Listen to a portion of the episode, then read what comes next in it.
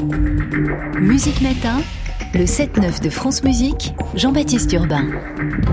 Bonjour Yassine Travet.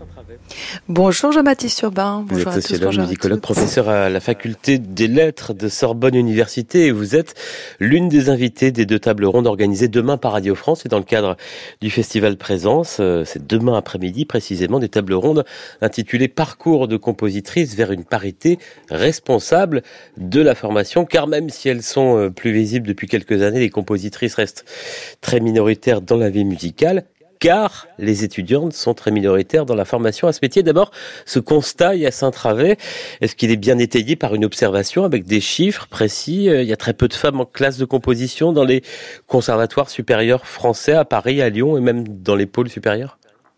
Oui, alors c'est vraiment un constat que l'on fait et même qui est un peu désespérant, c'est que ces dernières années, on en voit moins dans les classes, notamment conservatoires supérieurs.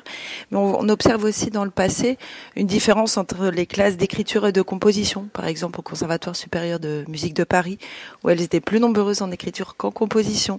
Donc ça dit déjà quelque chose de l'ordre symbolique du rapport à la composition, à la création et du fait d'inciter notamment les femmes à se à créer, à s'autoriser, à se sentir autorisées à créer. Peut-être qu'on peut préciser, c'est quoi la différence entre une classe d'écriture et une classe de composition?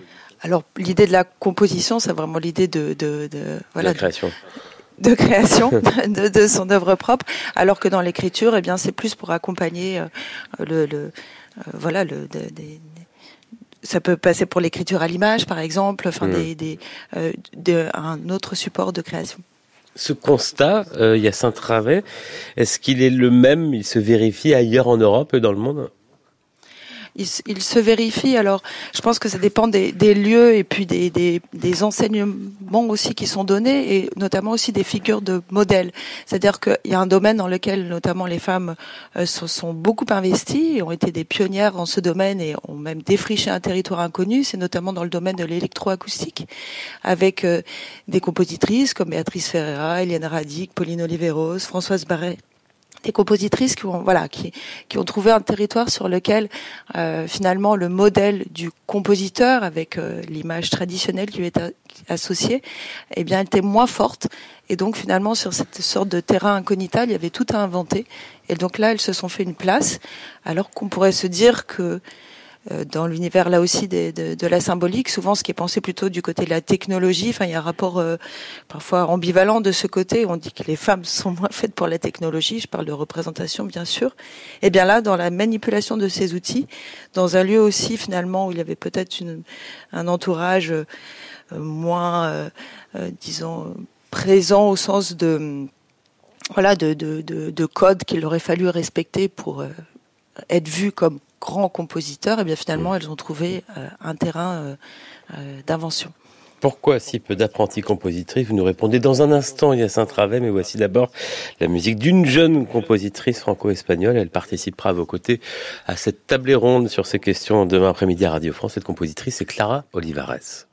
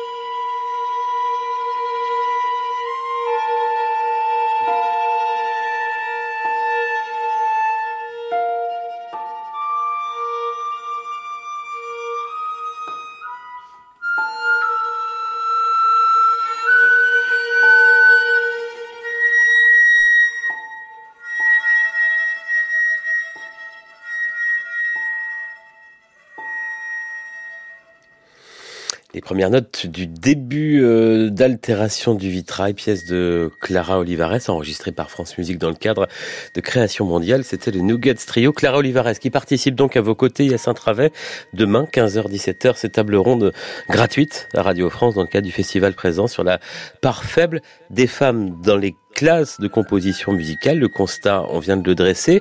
Vous qui êtes à la fois sociologue et musicologue, comment l'expliquez-vous? Je pense qu'il y a vraiment cette idée d'un continuum finalement depuis l'enfance. Évoqué la question des modèles, la question de l'importance de l'entourage éducatif, jusqu'à la programmation des œuvres. Il faut se sentir autorisé à créer, à pouvoir euh, euh, proposer une œuvre. Et, là, je pense qu'il y a vraiment c'est pour moi une affaire euh, très collective. C'est-à-dire que quand on voit sur les, euh, les murs des conservatoires, là c'est en train de changer actuellement parce qu'il y a une, une grande fresque d'histoire de la musique où sont présentes des compositrices qui vient d'être sortie et de diffuser, d'être diffusée. Mais si vous n'avez pas de modèle de femme autour de vous, pas de partition sous les yeux, pas de personne qui vous dit mais si toi tu peux y aller, ou alors on vous dit mais ça c'est le domaine du grand génie créateur finalement qui serait neutre, universel, mais qui voilà qui favorise l'idée de l'inspiration, de la vocation, et bien finalement qui reste une, figure assez masculine. Eh bien comment se projeter dans ce type de parcours? Comment se sentir autorisé à? Et on voit bien que plus une activité est pensée euh, en dehors des contingences sociales, puis finalement les implicites fonctionnent à plein et les discriminations sont fortes, à la fois en termes de, bah, de rapport de genre, mais aussi de classe, euh, voire d'origine sociale. Et donc finalement, pour moi, il y a vraiment cette idée de voir la création, la composition comme un métier, euh, une, avec une, ça s'apprend. Alors que parfois on va vous dire, bah non, c'est l'inspiration, ça ne s'apprend pas. C'est comme diriger, Quelque ça chose ne d'un peu s'apprend pas. mystérieux qui tomberait. euh, Voilà, sur soi ou pas. Et alors que si c'est une question de savoir-faire, avec une dimension un peu artisanale, avec des passeurs et des passeuses, avec un parcours et des étapes, et on peut favoriser finalement une multiplicité de publics à penser, euh, essayer de construire un parcours, une carrière, euh, s'investir dans une profession finalement, comme pour d'autres euh, domaines euh, de la vie sociale, et bien finalement on donne des, des moyens d'accès euh, à des jeunes femmes de se projeter dans ce type de carrière. Alors, vous le touchez du doigt déjà, mais quelles sont les solutions, les leviers pour tendre vers la parité? Est-ce qu'il faut laisser faire des choses ou bien les induire, les encourager? De quelle manière? Alors, moi, c'est une phrase que j'aime beaucoup citer de, euh, Geneviève Fraisse, mais l'é- l'égalité, ça ne pousse pas comme l'herbe verte. En fait, il faut pouvoir la, voilà, la nourrir, la soutenir, euh, il faut pouvoir euh, la cultiver. Et pour ça, je pense qu'il y a plein, effectivement, plein de possibilités, du mentorat, des réseaux de compositrices, mais aussi dans la formation, être plus soutenant, donner la possibilité de faire entendre des œuvres, parce que ça a souvent été le cas de compositrices du passé. Si on crée une symphonique, mais personne vous donne la possibilité l'entendre, bah, ça incite pas forcément à créer d'autres symphonies. Je parlais de ces fresques euh, ou ces modèles euh, et ces, même ces portraits de, de compositrices, avoir des partitions euh, autour de soi, avoir donc pour tout ça il y a des il y a des outils maintenant qui existent avec des festivals comme Présence compositrice des concours euh, d'interprétation et de création qui se mettent en place. Et je pense que c'est très important à la fois de donner des espaces pour donner à voir les, œuvres de compositrices existantes et puis favoriser la compositrice de celle d'aujourd'hui. Et en même temps aussi faire intégrer euh, la programmation de compositrices au sein de festivals comme le Festival Présence de manière plus forte et plus euh, euh, présente. Par exemple, pour le Festival Présence, là, je, je, je regardais euh, sur l'ensemble des concerts qui auront lieu à la maison euh, euh, de la radio, eh bien, la plupart des concerts ont au moins une ou deux, pour un, pour un, l'un d'entre eux, deux compositrices euh, euh, à l'affiche.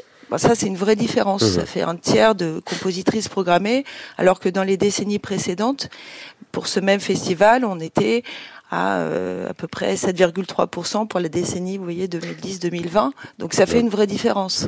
Donc les choses changent. La suite, c'est demain à 15h et 17h à la Maison de la Radio et de la Musique. C'est gratuit, table ronde animée par Aliette Delalleux. Merci Yacine Travé, sociologue.